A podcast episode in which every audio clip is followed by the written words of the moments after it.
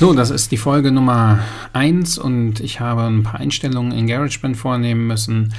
Ähm, ich muss halt echt noch lernen, mit dem Programm umzugehen und vor allen Dingen die Soundübergänge kriege ich noch nicht so ganz hin. Bin mal gespannt, wie sich das auswirkt auf das Schneiden zwischen drei Spuren.